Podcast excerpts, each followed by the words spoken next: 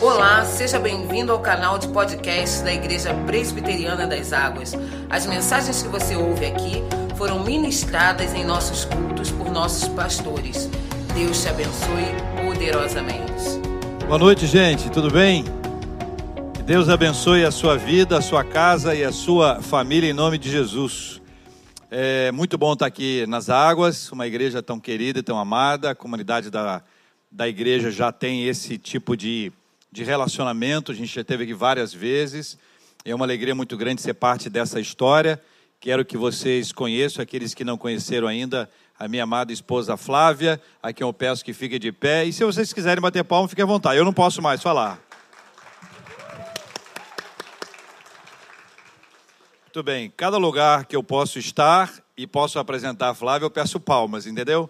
Então é uma relação bastante festiva e alegre para a gente desenvolver. Eu estou muito feliz de estar aqui com nossos parceiros da City to City a nossa igreja, a Igreja Presbiteriana das Américas, uma igreja plantada na Barra da Tijuca, no Rio, uma igreja que é plantada o tempo inteiro, todos os dias eu saio de casa para continuar o projeto de plantação da nossa igreja. Eu entendo que a igreja está organizada, mas a plantação continua a vida inteira e é sempre muito bom porque isso faz com que a igreja esteja em movimento. A igreja seja dinâmica, seja viva, a gente tem os desafios todos de uma, de uma igreja que vai sendo plantada o tempo inteiro, absorvendo esses impactos todos e aproveitando tudo. Estou muito feliz de estar aqui. Nossa igreja é parte de um projeto de plantação da City to City, quando a City to City não existia ainda. Era um centro de plantação de igrejas, da Igreja Presbiteriana do Redentor nos Estados Unidos. Ah, e eu tive a bênção e a alegria de ser avaliado por um homem chamado Alan Thompson, Alan Thompson, para vocês que conhecem aquele livro do Tim Keller, Igreja Centrada, tem duas coisas interessantes ali. Primeiro, que esse livro é fruto de um outro livro. Boa parte do material do outro livro consta neste livro. O livro anterior era o Manual de Plantadores de Igreja. É, um, é uma edição limitadíssima, não sei se a gente consegue acessar em algum lugar, talvez tenha pela internet, mas essa obra foi escrita pelo Tim Keller e pelo Alan Thompson. Então, Alan Thompson é um cara assim que era um treinador excepcional, uma, uma capacidade muito grande de, de, de, de compartilhar conhecimento e foi uma experiência maravilhosa. Então, fui um dos avaliadores quando eu fiz o processo de, de avaliação, foi ele. E o livro do, do, do, Tim Keller, esse Igreja Centrada, é dedicado, uma das, das dedicatórias é um homem chamado Terry Geiger, que foi o cara que iniciou toda a visão de multiplicação uh, da City to City, da visão da City to City no mundo, o cara que liderou esse movimento, e é um cara extraordinário que fez parte da nossa história, com que eu pude aprender muito. Quando a gente foi escolher o nome da nossa igreja, eu tinha dois nomes em mente. Tinha este nome, Igreja Presbiteriana das Américas, o objetivo era que a igreja estivesse na região da nossa avenida. Quem conhece a Barra sabe que a Avenida das Américas começa na Barra, acaba em Campo Grande. Então, uma avenida mega, né? ela é muito grande, muito grande. Então, o objetivo era estar ali próximo. E outro nome, que eu tive uma ótima ideia, era Igreja Presbiteriana Praia da Barra. Eu estava absolutamente inclinado para a Praia da Barra, porque havia praia. E eu era, até aquela ocasião, um cidadão tijucano. Então, assim, tudo que tivesse praia, para mim era bom. E uma das pessoas com quem eu, eu, eu, eu conversei foi o próprio Terry Geiger. E aí eu fiz uma pesquisa. E essa é uma coisa muito interessante. Todo mundo que planta igreja, que começa igreja, que revitaliza igreja, aprende a ouvir mais. A gente deixa de ser senhor do nosso conhecimento, deixa de ser senhor da nossa experiência. Isso a gente tem que lembrar o tempo inteiro, que de vez em quando a gente começa a achar, depois de um certo tempo, que na verdade aquilo que a gente pensa é o melhor. Então, quando a gente escolheu o nome, a gente escolheu o nome fruto de uma conversa com, com, com algumas pessoas. Claro que não com todas. Se você conversar com todas, você não tem nome algum mas com algumas pessoas específicas para ter essa ideia. E aí nasce o nome Igreja Presbiteriana das Américas, que foi o processo dela de, de construção da nossa unidade visionária, o nosso grupo, grupo base, o trabalho que foi iniciado, foi lá em 2007. E durante algum tempo eu me reuni nas casas de alguns irmãos e fiz com eles esse grupo base, apresentando a perguntas muito especiais. A primeira delas foi como são seus amigos não cristãos que moram aqui na região onde nós estamos. E cada uma das pessoas foi descrevendo o que, que eles já achavam, como eram os amigos, como eram onde as pessoas, onde é que elas iam, qual a característica delas. Eu fiz uma lista de coisas, anotei isso tudo, deixei no quadro e disse: é isso aqui, é isso aqui. Maravilha, fizemos um culto.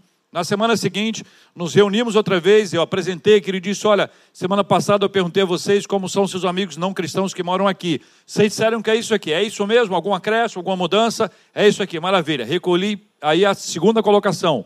Como fazer para atingi-los? Aí nós começamos a montar uma série de, de ideias, opiniões, a, a olhares, perspectivas sobre como atingir essas pessoas que ali estavam. Terminamos aquele, fizemos um culto, foi uma benção. Semana seguinte, trouxe o, o quadro número um, o quadro número dois, perguntei se era isso mesmo, tá beleza? Aí eu perguntei, agora como a gente faz para atingi-los e ainda ser uma igreja séria e bíblica? E a partir disso, a partir disso, nós construímos a nossa filosofia de ministério numa igreja nascida para fora. Parênteses. Eu fui pastor auxiliar na igreja presbiteriana do Rio durante, até aquela ocasião, 11 anos. Fui pastor auxiliar do reverendo Guilhermino Cunha, uma pessoa extraordinária. A igreja era uma igreja tradicional, eu usava toga, toga. Ah, uma igreja com toda a dinâmica de uma igreja completamente diferente da maioria das nossas igrejas e com uma tradição a ser preservada, inclusive. Muito bem, eu chego lá na Barra, vou começar uma outra igreja. Agora imagine bem se eu perguntasse para as pessoas que estavam lá: como é que vocês acham que deve ser a nossa igreja? Imagine se eu perguntasse para eles o seguinte: olha, como é que você acha que deve ser a minha vestimenta? Toga ou terno? Imagine se eu perguntasse para eles assim: o que vocês acham da música, gente? O que vocês acham? Aí eu teria metade daquele grupo, metade daquele, eram 27 adultos só metade daquele grupo dizendo: "Ah, o coral é maravilhoso, né, reverendo? Reverendo. O coral é o coral, o coral, né? Temos que ter um coral". Aí eu converso, mesmo grupo ali, uma outra faixa diz assim: "Pastor, tem que ter banda. Banda, galera, louvor e tal, acho que essa é a medida certa. Se você começa a perguntar o que as pessoas querem, você não apenas não vai atender o anseio de todos, como provavelmente a igreja nasce dividida logo no começo. Então, quando eu perguntei isso tudo que eu coloquei aqui, eu fiz isso fundamentado no manual do plantador de igreja do Tim Keller, que fez coisa semelhante a essa e trouxe uma igreja para Manhattan, que era a área dele. Com esse, esse tipo de, de construção, a gente conseguiu desenvolver um modelo de igreja voltado para a barra. Resumindo a história: primeiro culto, primeiro culto da igreja, Santa Ceia. Eu saí de casa e levei uma gravata na mão. Gravata na mão, botei no carro e passei a viagem inteira olhando no retrovisor. Olhar para o retrovisor, gra gravata, gravata. E pensei, e agora? Parei o carro. E aí veio o seguinte raciocínio: se eu levar a gravata, eu não tiro mais. Se ela ficar, eu posso usar de vez em quando. Larguei a gravata e nunca mais usei. Não é mérito, não tem glória, porque não faz diferença nenhuma na nossa vida, não é um culto ao não terno.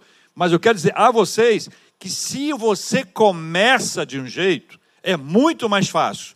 Todo o processo de revitalização ele se torna mais complexo, mas ainda é possível rever alguns conceitos que aí estão. Tá bom, meus irmãos? Então, com isso, eu quero dizer que eu só estou fazendo a introdução, estou igual o Vinícius, foi só a introdução. Vinícius é stand-up, fazendo stand-up também, Vinícius? Gostei do stand-up do Vinícius. Abra a sua Bíblia no Evangelho de Marcos, por gentileza.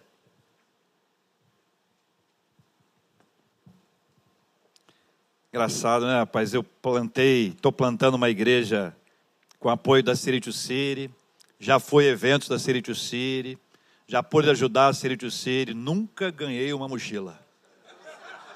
E também, mas, para ser sincero, eu falei para Flávio, nem sabia que existia. Gente, mas eu vi que a vibração mesmo veio com a caneca. E a Flávia falou, como a gente gosta de caneca. Né? Você pode dar um pouquinho mais de ganho aqui para mim? Só no meu retorno aqui, o Tim Maia. Timaya não ele, Timaya é quem pede retorno o tempo inteiro. Os mais antigos sabem o que eu estou falando, né? Toda vez que Timaya começava, eu retorno, retorno, retorno. porque senão, eu, eu como eu falo, eu tenho é, trabalho com rádio, tem que ter a voz mais ou menos ajustada, né? Capítulo 10 do Evangelho de Marcos, a partir do versículo 35, uma palavra rápida para a gente interagir aqui. Vamos ler comigo? Eu estou lendo a revista e atualizada, tá, gente? Quem tiver, vem comigo.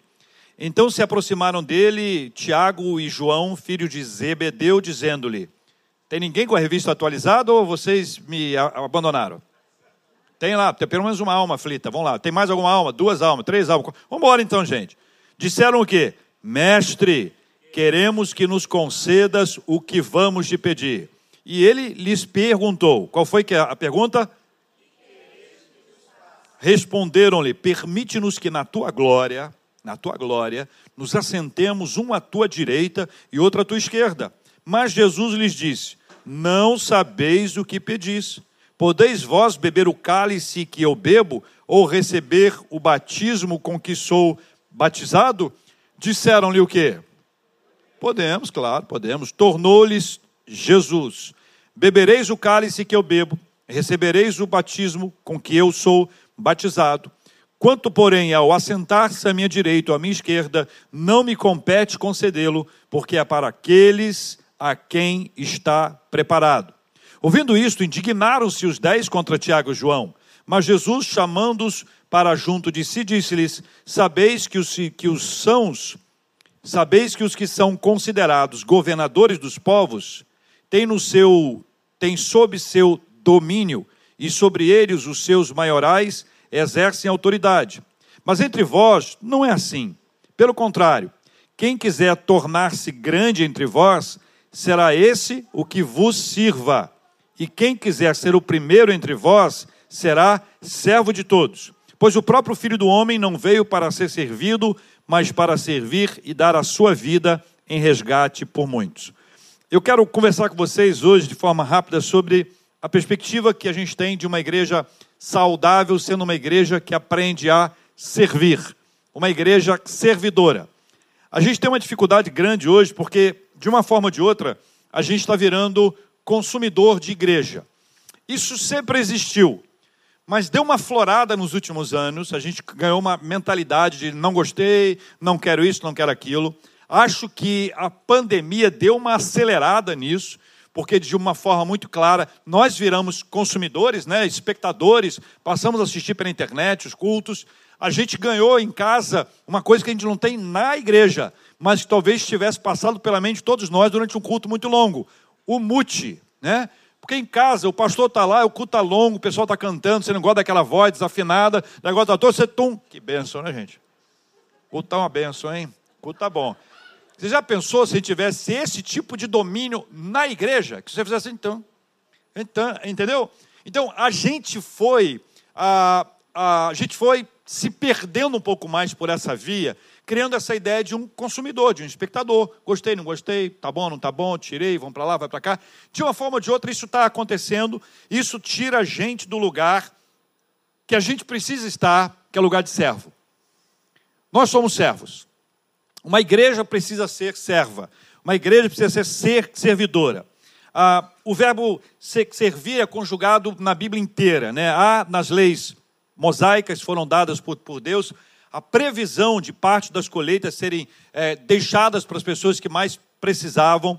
A hospitalidade, que é uma das marcas que a igreja tem, é uma ótima oportunidade que a gente tem de ser, servir as pessoas que precisam, que vêm de fora, que passam pela nossa vida.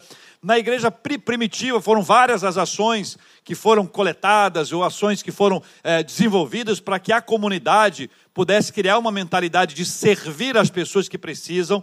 E, de uma forma ou de outra, o cristianismo foi ganhando essa cara. Uma das marcas que a gente ganhou ao longo do tempo é que, nos momentos mais adversos da humanidade, mais adversos, a igreja esteve presente servindo as pessoas. Rodney Stark, que é um sociólogo que trabalha esse aspecto que envolve o crescimento da igreja, ele diz que era mais ou menos o seguinte: olha, aonde havia um problema, para lá a igreja ia. Se a humanidade, as pessoas daquele lugar, daquela, daquela cidade, daquele, daquela, daquela região, tinham lá uma epidemia, um problema grave, e as pessoas fugiam de lá, os cristãos iam para lá.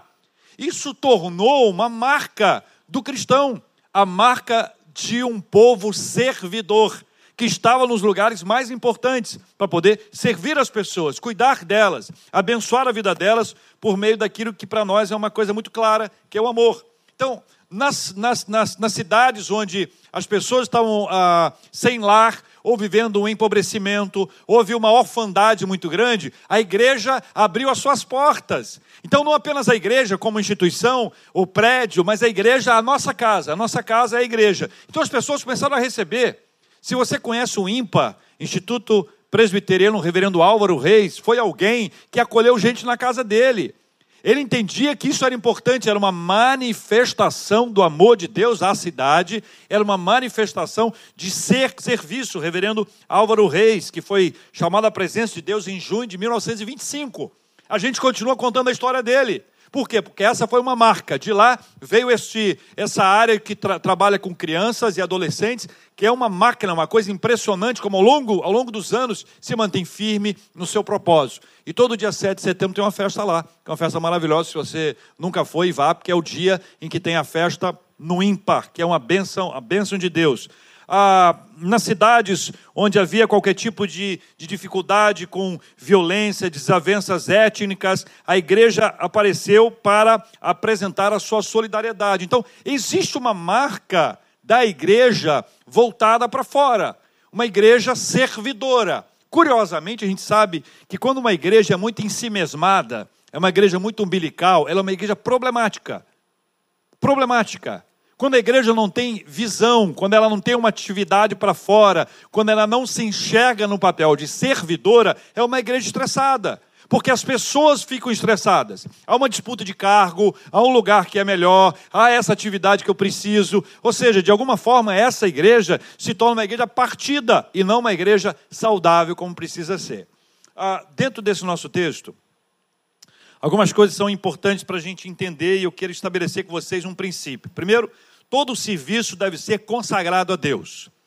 Todo serviço deve ser consagrado a Deus. Nem todos entendiam um conceito de serviço ensinado por Cristo. Cada um deles, naquela época, e nós ainda hoje, somos influenciados por motivações equivocadas, sopradas pela cultura do nosso tempo. Nós temos os nossos objetivos, os nossos olhares, os nossos para prazeres, as nossas perspectivas, e Cristo traz uma, uma visão completamente diferente.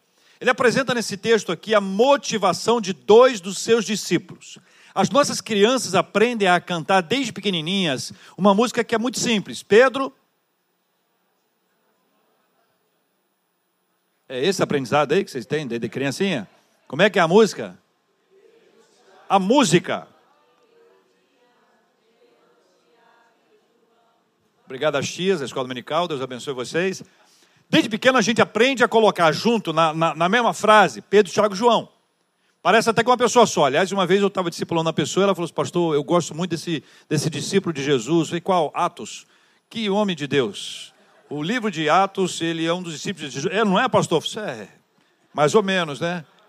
A mesma, a mesma irmã falou para mim, pastor, olha, eu, eu, dos personagens da Bíblia que eu mais gosto é aquele Pedro Paulo o Pedro Paulo, é engraçado que ele está nos evangelhos, depois ele aparece outra vez, né, pastor? Pedro Paulo lá, de um lado é um nome, do outro lado ele usa outro nome. Bom, Pedro, Tiago João. Tiago João, nesse texto que aqui está, a gente leu no, no, no iníciozinho aqui, eles se aproximaram de Cristo com um objetivo bastante claro. Eles queriam, ah, um está à direita, o outro está à esquerda, ah, de Jesus no reino do, dos céus. E aí eles estão soprados por um tipo de objetivo que a gente conhece muito bem, porque a gente vive entre nós, talvez nós mesmos tenhamos eventualmente um objetivo assim, que mostra que o interesse não é o do servir, é o do ser servido. Não é o do obedecer, mas é o do ordenar. Não é o apoiar, mas é ser apoiado. Isso sempre foi assim. Na época de Jesus estava aqui, estava acontecendo, hoje em dia também é. Nós vamos ter uma luta muito grande dentro de nós para que a gente trate esse assunto. Mas quando você tem uma visão de servo, quando você tem uma perspectiva enquanto indivíduo de ser um servidor, alguém que está disposto a apoiar, você vai compreender claramente que este tipo de fala aqui, ela é absolutamente inadequada. Então você pega a seguinte história: os dois discípulos estão ali. Um queria estar à direita, outro à esquerda. Só isso que eles queriam, mais nada. Um à direita, outro à esquerda, certo? Aí no versículo 43, Jesus contando essa história, o texto vai contando a história, Jesus chega no 43 assim, mas entre vós não é assim. Dá uma olhadinha no versículo 43. Diz lá, versículo 43, mas entre vós não é assim. Então, essa é uma expressão que ela pode ser aplicada no contexto que está, para dizer o seguinte: olha, gente, não tem esse negócio não. Todo o nosso trabalho é consagrado ao Senhor. Todo o trabalho é consagrado a Deus. O trabalho não pressupõe a minha liderança. O trabalho não pressupõe a posição em que eu estarei. Entre nós não é assim. Do lado de fora é assim. As pessoas estão se matando para ter um cargo, para ter um, uma, um, lugar de destaque. Elas estão buscando o tempo inteiro o holofote, o aplauso, o reconhecimento, a validação. Do lado de fora, isso acontece o tempo inteiro. Só que nós somos seres de outro mundo.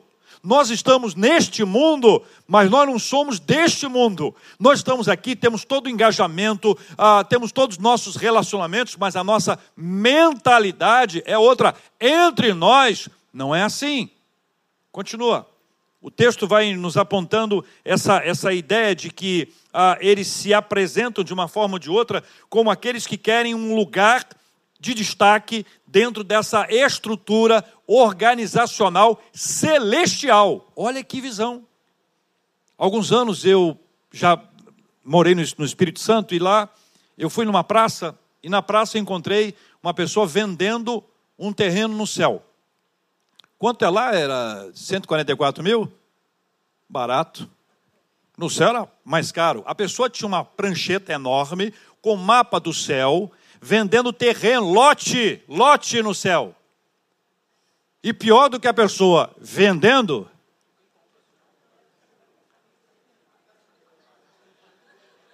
Aí você, nós dois estamos lá vendo, o cara vendendo, o cara comprando, a gente atrás. Esse merece. Esse merece. Aí o cara, ah, é mesmo? Ah, eu recebo, graças a Deus. Você imagina bem o que é isso? Uma pessoa que está apresentando uma proposta de um terreno no céu. O que deseja alguém que quer comprar um terreno no céu? A história da igreja trouxe uma palavra muito interessante chamada simonia. Simonia é uma palavra que nasce inspirada num sujeito chamado Simão, o mágico, lá de Atos 8. Lembra disso? Ele era um homem habilidoso. A Bíblia diz que ele era conhecido como o grande poder, uma pessoa que com as mãos fazia muitas coisas. Até que Filipe chega lá, prega o evangelho e muda a lógica. A cidade fica alvoroçada, a cidade é tomada de grande alegria. O próprio Simão, diz o texto de Atos, abraça a fé. Muito bem, a coisa estava tão boa que a, liderança mandou para lá Pedro e João. Chegaram Pedro e João. Pedro e João chegaram lá e começaram a anunciar o evangelho, mais do que isso, oravam pelas pessoas e as pessoas recebiam o Espírito Santo. Lembra do mágico? Ele era habilidoso com as mãos. Quando Pedro e João impõem as mãos sobre as pessoas e as pessoas recebem o Espírito Santo, ele arregala o olho e diz: Eu quero isso. Isso o quê? O Espírito Santo? Ou o poder de impor as mãos sobre as pessoas para que elas recebam o Espírito Santo? Com saudades da época do destaque dele, o que, que ele pede? Ele oferece dinheiro para Pedro, podia ser para João, que era mais simples.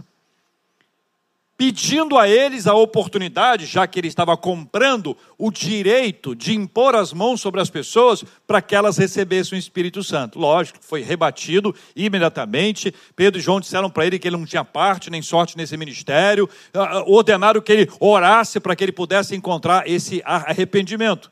A história conta depois que várias pessoas ao longo do tempo elas começaram a querer exatamente isso, o lugar de destaque, a posição especial. E para isso, muita gente na época da pré-reforma, essas pessoas compravam seus cargos, botavam dinheiro para que eles pudessem receber um título, e esse título era um título religioso, e com esse título religioso, naquela época, eles tinham destaque na sociedade. Traz para hoje. Hoje, Algumas pessoas continuam oferecendo dinheiro. Tem gente que compra a igreja. Tem gente que compra o cargo. Tem gente que compra o templo e fica dono do templo e da igreja. Tem igreja que é vendida, é uma expressão que eu, eu só conheci quando eu comecei a plantar a igreja, igreja com porteira fechada. conheço uma história real em que nós estamos nessa igreja aqui, aí veio o pastor dessa igreja aqui, vendeu essa igreja aqui para uma outra pessoa, o camarada comprou essa igreja e veio para cá, e o meu pastor que vendeu a igreja, abriu uma igreja na mesma rua e a comunidade foi toda a, atrás dele. Aí o cara foi lá, olha, que absurdo isso. Falei, não, oh, quem não cuidou foi você. A grama lá está verdinha, por isso que o pessoal correu para lá com sede do evangelho pregado por mim. Isso aconteceu. Eu sei onde é que é, não vou contar porque não fica bem, né? Que é, ah, eu sei quem é. Não, não tem sei quem é. Essas coisas eu não conto. Então, quando você pensa e diz assim, gente, é isso mesmo? Tem gente que estão botando dinheiro para isso? Tem gente botando dinheiro para isso. Mas existem outras formas de se conseguir destaque. A gente pode ser uma pessoa generosa, a gente pode ser uma pessoa presente, pode ser uma pessoa cuidadosa, com o objetivo de destaque. Todo mundo que pensa nisso, isso já passou na mente de nós todos, nós devemos repreender isso em nome de Jesus. Porque entre nós não é assim. Entre nós não funciona assim. A lógica do reino, a lógica do evangelho é outra. A lógica do evangelho não é, olha, você vai fazer tudo na igreja para você ascender. Por isso que tem igrejas que criam um modelo de hierarquia. Quando tem um modelo de hierarquia, e essa hierarquia é meritória, ou seja, você fez por merecer, isso em geral dá problema. Quando você estabelece, como a gente estabelece, que é tudo pela graça, eu não mereço nada, você não merece nada, a gente não sabe nada, a gente não pode nada. Deus nos deu que privilégio e a mentalidade de serviço, isso aqui que está aqui no texto, isso foge da nossa mente. Então, primeiro, todo serviço deve ser consagrado a Deus. Segundo, sinceramente, o que você prefere? Servir ou ser servido? Pergunta para a pessoa que está do seu lado.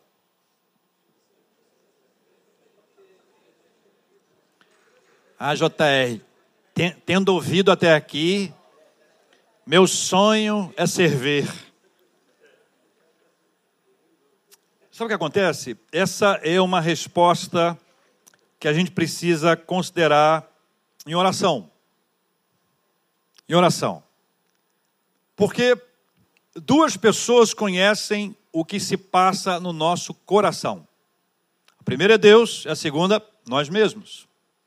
Nós sabemos o que nós queremos. Nós sabemos o que nós buscamos. Então, quando você avalia isso, é necessário que você converse com você mesmo sobre esse assunto. Então, vamos lá, vamos pensar. Até aquela conversa de Tiago e João com Jesus, ninguém sabia daquilo. Aquela conversa, ela manifestou o que estava no coração. Ou vocês acham que eles tropeçaram no outro foram falar com Jesus isso? Do nada. Não, isso é uma coisa gestada. O desejo de visibilidade, de destaque, de aparecer, se multiplica. Olha só. Diversas vezes lá na rádio, uma das discussões é: na minha igreja, as pessoas não me dão oportunidade. Preciso mudar de igreja, porque na minha igreja as pessoas não dão oportunidade. Aí quando você pergunta oportunidade para quê, nunca é algo que não tenha visibilidade sempre é algo que dê visibilidade. Na época da internet, então, que a gente está hoje, acabou o mundo, gente. Porque é o seguinte, agora nós estamos no, nós estamos, nós estamos no YouTube. Entendeu? É nós, galera. Agora estou no Instagram da nossa igreja. Quantas de vocês já não viram aqueles memes da pessoa tá lá participando do louvor, vem um cara da foto. Tá. Visibilidade. Nossa busca por visibilidade é uma coisa para ser analisada. Por quê? Porque isso revela um vazio interior, um problema que a gente tem, que a gente precisa tratar. Só que essa é uma coisa que a gente não chama a pessoa à frente para orar. Vem aqui à frente, você que quer aparecer. A pessoa, lógico ela vem. A gente não consegue orar por essas pessoas assim. Isso é uma oração muito pessoal. Por isso é uma oração individual. Senhor, como está o meu coração? Sonda o meu coração. E uma coisa que é muito boa a gente precisa servir a igreja em qualquer lugar. Eu participei de um grupo de evangelização ah, lá no Espírito Santo chamado Esquadrão da Vida, que tem um centro eh, de, de recuperação aqui no Rio também. Muito bem, e outros lugares. No nosso grupo, a gente tinha muita coisa doida, mas todo mundo era duro. Ninguém tinha, tinha dinheiro. A gente evangelizava nos lugares que a igreja institucionalizada não ia. Então a gente cansou de ir a comício, showmício, a, a, a festa de bairro, festa de cidade, Fizemos muita coisa doida que eu não posso contar em público, em off eu posso contar outros lugares que nós fomos evangelizar. Mas a gente não tinha dinheiro, a gente queria fazer folheto evangelístico. Olha só coisa linda. Grupo de jovens querendo fazer folheto evangelístico não tinha dinheiro. O que, que a gente resolveu fazer? Limpar escritórios. Então nós fizemos a, a nossa empresa, que era horrorosa, mas era gente, gente animada, gente disposta. A gente ia para um escritório, daqueles escritórios grandes, com várias salas, banheiros e tal, para que a gente pudesse limpar aquele escritório, lavar aquele escritório, para poder juntar dinheiro para comprar folheto para a gente evangelizar. Não é lindo isso? Isso tem visibilidade? Não. Era o que? Lá dentro, lá atrás, banheiro, lugar sujo, lugar imundo. Visibilidade? Não, porque a gente não está fazendo para nós, a gente está fazendo para Deus. Mas até essa fala nossa virou uma fala de falsa modéstia. Eu não quero aparecer, eu não gosto de aparecer, então não fala. Porque no momento que você diz não gosta de aparecer, você está aparecendo. Não é verdade? Então a gente tem que ter a mentalidade, mentalidade, ou seja, eu preciso desenvolver o cuidado com essa área porque nós não somos assim, nós não somos iguais. Beleza? Vou plantar uma igreja na Barra, uma região vaidosa. O número de academias lá é uma coisa impressionante, porque as pessoas têm vaidade. As praias ajudam, shoppings, muitas lojas, restaurantes, enfim, é um bairro para fora. Na Barra, a maior parte dos apartamentos são pequenos e a área livre, a área de, de piscina, de é sempre muito grande, porque é para fora. Então, tudo isso é, mostra, evidencia essa coisa de buscar do lado de fora lazer, prazer, diversão e muita coisa ligada à moda, por isso o número de shoppings é muito grande lá, torna a comunidade que mora lá uma comunidade com tendência vaidosa. Aí que acontece? Como é que você ensina uma igreja num lugar vaidoso a não ser vaidosa? Então vou explicar para vocês, não me levem a mal, se vocês fazem diferente, não tem problema nenhum, não estou criando um, um juízo, só estou contando a minha história, tá bom? Então o que acontece? A gente criou um ministério, uma ação, uma estratégia, um projeto que nós já fizemos lá na igreja do Jackson, quando estava lá ainda em Itaitindiba, que é um projeto Conexões, que a gente tem médicos, tem, tem área de odonto, enfim, a área de serviço, arte, psicologia, fisioterapia, advogados, para poder servir a comunidade. E nós estabelecemos alguns princípios são básicos. O primeiro deles é: o nome da nossa igreja não pode aparecer em lugar nenhum. Por quê, pastor? Porque nós não queremos aparecer, nós só queremos abençoar. Ah, isso parece até uma frase bonita, né? Pô, legal, não quero aparecer, quero abençoar. Vamos fazer uma camisa com isso, né? Não quero aparecer, vamos botar no Instagram, né? Não quero aparecer, só quero abençoar. A gente pode inventar um monte de coisa, mas veja, qual é a ideia? A ideia é que a comunidade pudesse aprender a servir sem querer aparecer. Então, pessoas disseram, pastor, é muito mais fácil se a gente fizer para organizar, a gente faz uma camisa com o nome da nossa igreja. Se eu te fizer da nossa igreja, tem que fazer da outra igreja porque ainda tem um outro ato lá dentro. Quando a gente chega na igreja onde a gente faz, eu estou lá, o, pastor da igreja está aqui, meus irmãos, eu falo para o meu pessoal, pessoal, nós estamos aqui, ah, o projeto Conexões, blá blá blá, com o pastor fulano de tal. Pastor fulano, a partir desse instante, nós somos todos suas ovelhas. E eu dou um passo atrás. O que, que eu estou dizendo? Honra o pastor, ele é o líder. Nós somos servos. Claro que é, é mas não é exato literalmente, não sou bobo, né? É só aquilo ali no momento que nós estamos ali, né? Aí depois eu volto logo para frente aqui. É o simbólico. Mas o que significa isso? Significa que nós queremos servir a quem? A Deus. Servindo a quem? A igreja. Então é uma mentalidade de uma igreja que serve outra igreja. Essa é a ideia. Nós servimos a comunidade. Mas como? Servindo a outra igreja e a outra igreja serve a comunidade que está lá. Por isso que o nome da igreja não pode aparecer.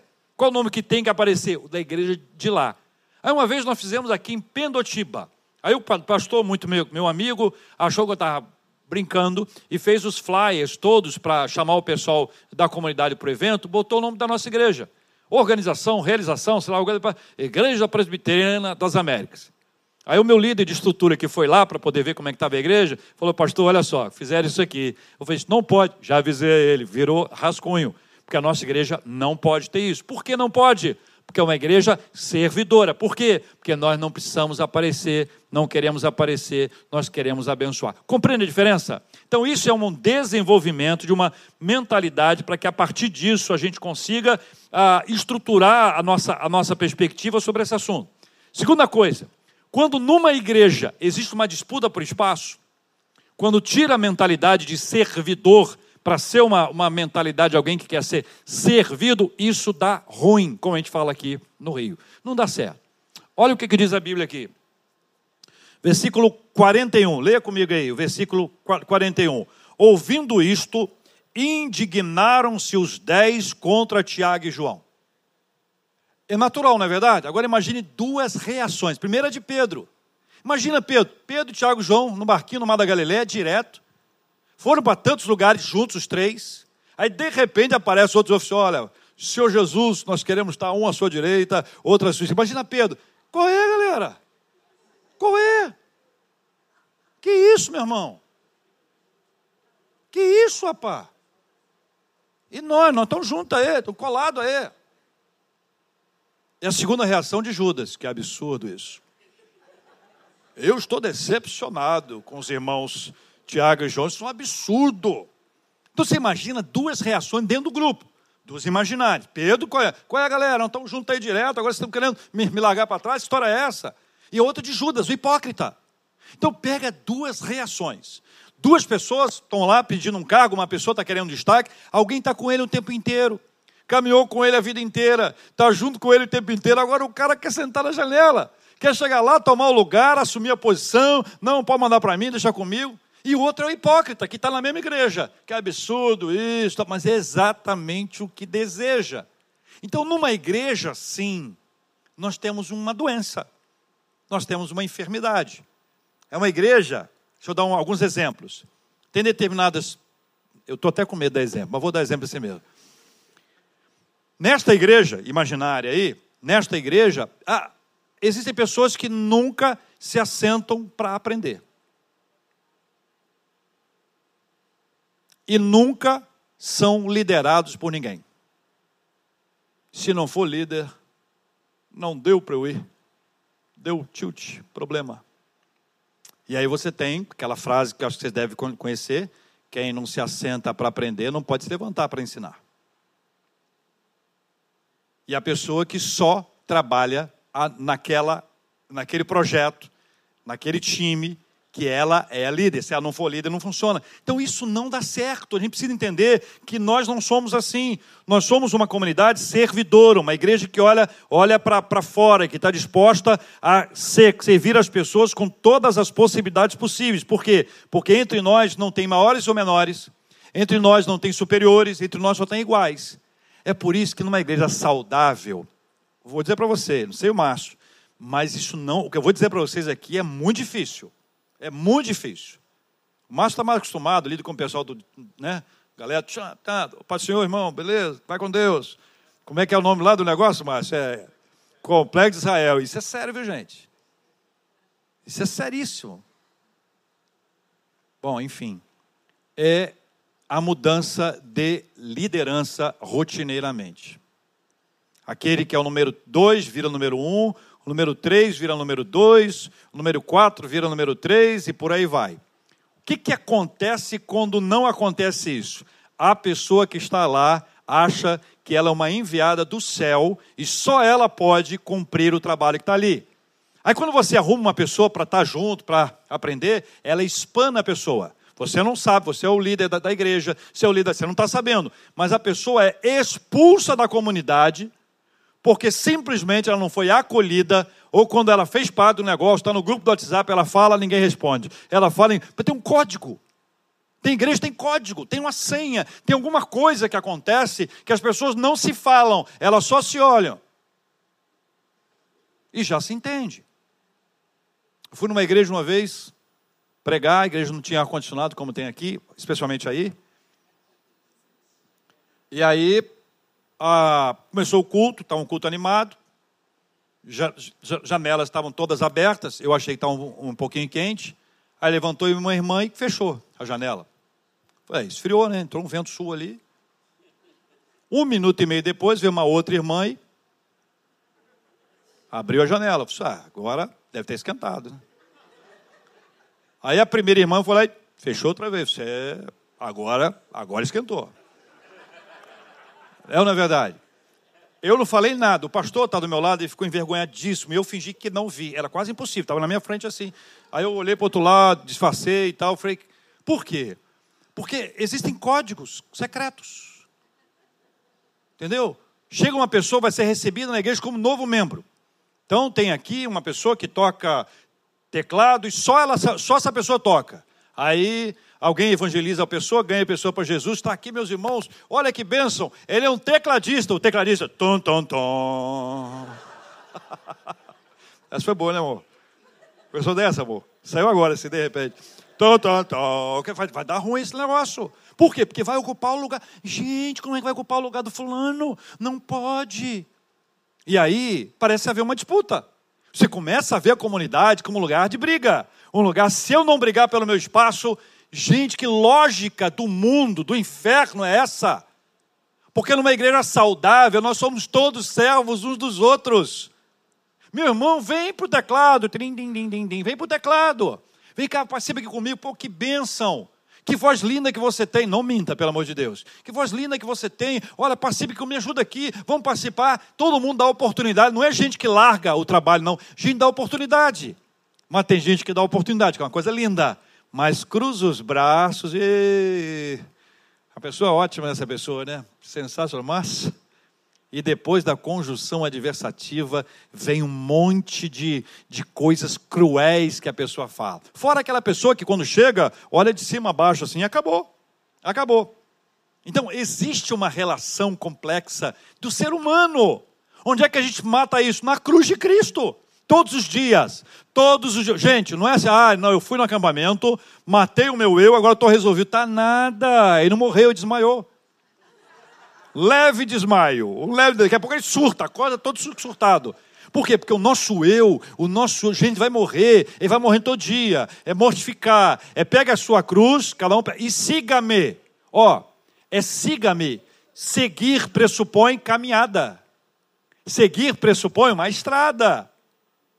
E cá entre nós, é para o Calvário, tá? Não sei se você foi informado disso. Terceiro, termino dizendo que Jesus é o nosso modelo de servo, né? O profeta Isaías já trouxe essa ideia. A gente apresenta Jesus como servo sofredor e a gente vê ah, como Cristo mostra isso na cruz. E a cruz se tornou um símbolo, um ícone, um monumento de serviço. A cruz é um ícone, é um símbolo, é um monumento de serviço. Citando aqui uma, pequenas frases do Kevin DeYoung. Jesus curou, Jesus expulsou demônios, Jesus ensinou sobre o reino, mas tudo isso era a fim de que ele pudesse servir os seus com sua morte e ressurreição. Não apenas um serviço amplo de abençoar com seu cuidado e compaixão, mas servir da melhor forma possível e de uma forma que somente Jesus poderia fazer serviço através do sofrimento na cruz. Essa é a ideia que o texto bíblico nos apresenta. O versículo 45 fecha isso de forma clara, dizendo que, olha só, leia comigo aí. Pois o próprio Filho do Homem não veio para ser servido, mas para servir e dar a sua vida em resgate por muitos. O que, que significa isso? Significa que a relação entre servir e viver está absolutamente conectada à entrega, à doação. Então, serviço não é para mim, é para o outro. E no nosso caso, para Deus e para o outro. É assim que a gente vai andando, é assim que a gente vai vivendo, é assim que a gente espera que a nossa igreja seja uma igreja saudável. Eu pergunto a você: tudo isso é legal, isso é interessante, mas isso é extremamente difícil ser colocado na prática. Alguns poderiam dizer que isso é uma utopia. Mas eu quero crer que, pela graça de Deus, a gente pode viver essa realidade que está aqui. Onde a gente vai oferecer os melhores lugares para as pessoas. Ah, eu fui, eu, eu, vivi uma experiência interessante, eu vi uma cena linda, uma igreja ah, há alguns anos já, ah, e ela é uma igreja muito antiga. E naquele domingo, você sabe que tem igreja que as pessoas só sentam nos mesmos lugares. Não sei se na sua igreja é assim. Mas tem igreja que você pode fechar, fulano, está ali botrando, fulano, eu, não, o de atrás de você. A gente já sabe onde as pessoas estão, não é isso? E aí chegaram vários visitantes naquele domingo, sentou uma pessoa no lugar de outra. Essa outra, uma senhora de idade, que só sentava naquele lugar, uma pessoa adorável, muito doce, mas com temperamento um pouquinho forte. E eu vi, eu vi essa cena. A pessoa chegou, sentou, aí chegou essa pessoa, que era o dono do lugar, mas o outro era visitante, não sabia, e o, o dono do lugar chegou assim: Você está sentado no meu lugar. Aí o que estava sentado falou assim: Eu? Eu cheguei primeiro. O que estava em pé disse: Já estou aqui há mais de 50 anos, meu filho, levanta aí. Aplique isso a um cargo.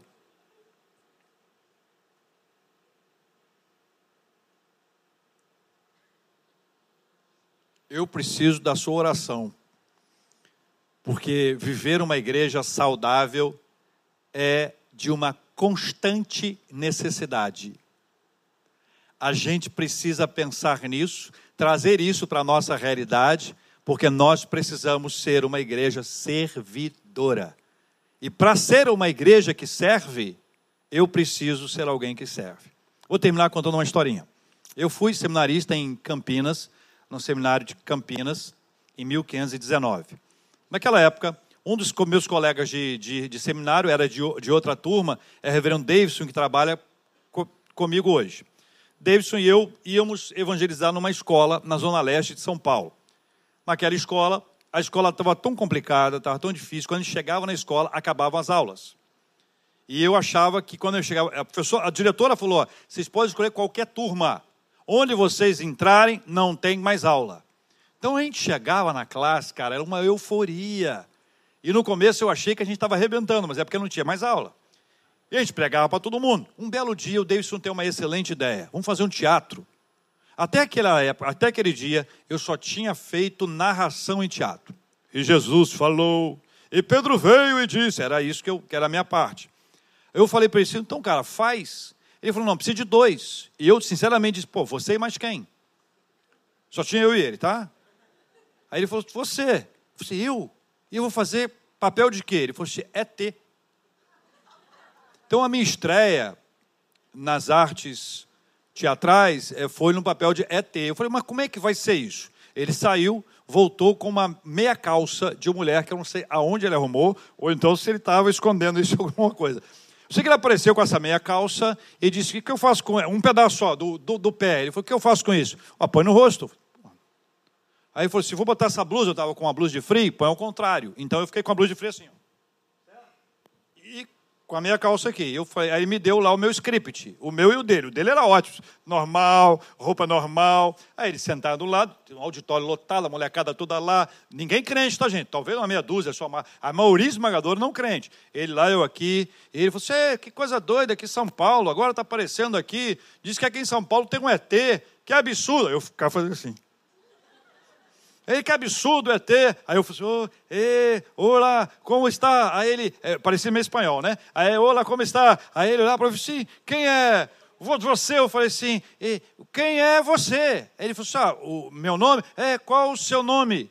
Aí ele respondia lá, Davidson, oh, Davidson, nome bonito. Oh, Davidson, quantos anos você tem? Aí ele dizia lá, 25. Oh, 25, você deve ser o homem mais sábio do seu planeta. Aí ele disse, não, mais sábio não, talvez um dos cinco mais. Então era, era essa coisa. Aí eu falei, ô oh, Davidson, o que é aquilo? Aí dizia, aquilo, aquilo é uma padaria. Oh, para que serve padaria? Aí já estou fazendo agora um japonês, né? Para que serve? Mas era isso, porque é ET, né, gente? É um ET, ele está em todo lugar. Aí, para que serve aquilo? Padaria. Ele falou: padaria serve para comer pão, fazer pão. Oh, homem sábio, homem sábio. O que é aquilo? Ele diz: ah, aquilo é um açougue. Oh, para que serve o açougue? Ah, para comer carne. Oh, para que é aquilo? Aí, aí, eu, aí eu terminava dizendo assim: e, e, e para que serve você? Aí ele: eu? Ah, bom, eu, é, na verdade, eu estou fazendo ele agora, tá? É, eu Eu tenho, olha, eu, eu, eu, é, aí eu falo assim, você não sabe para que você serve? Não, não, eu sei. Por exemplo, eu vou dizer para você, olha, claro, lógico que eu sei. Olha, ah, que é isso, cara? Eu, eu, eu sirvo, para que serve você? Não, peraí, eu estou te falando, estou te falando, eu estou te falando, eu estou te falando, entendeu? Eu estou te falando, eu estou te falando porque eu sei porque você serve. Aí eu virava para ele e falava assim, se você não sabe para que você serve, para que você serve? Aí a galera ria dele, eu olhar para a galera e dizer assim, e você?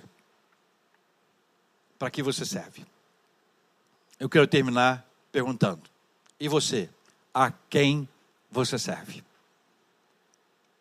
Vamos orar? André, você pode orar com a gente?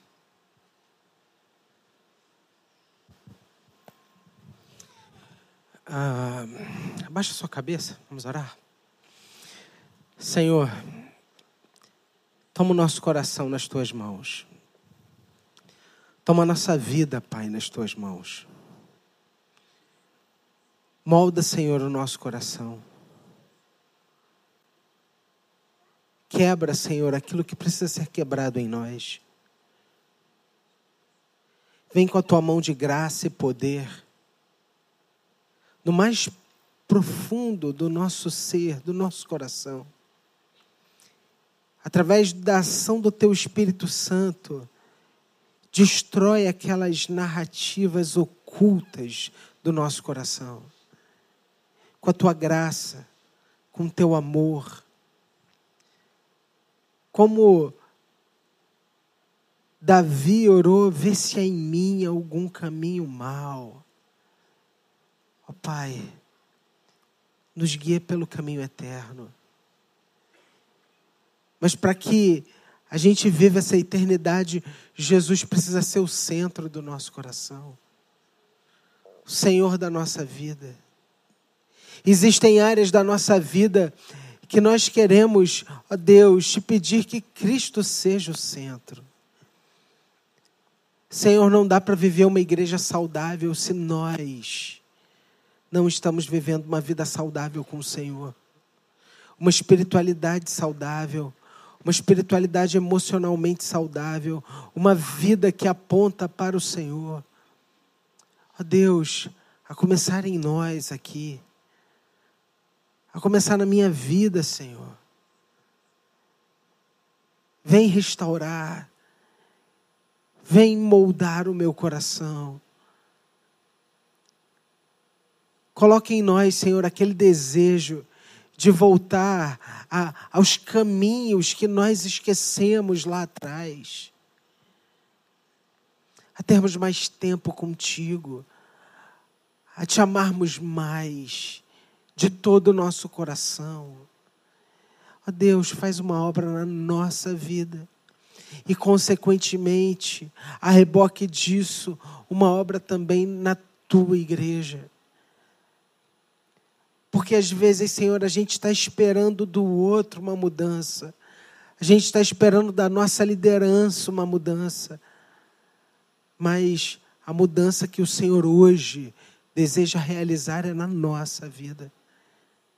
Faz isso, Senhor, para o louvor da tua glória, para que o teu nome seja mais e mais conhecido, para que na nossa vida nós possamos aprender a nos deleitar no Senhor. Ó Pai, nos leva agora em paz para os nossos lares. E isso que começamos a ouvir hoje aqui, continua, Senhor, amanhã a falar conosco, a nos lapidar e a nos levar à verdade que é Cristo, em nome dEle, de Jesus que nós oramos. Amém. Amém e amém.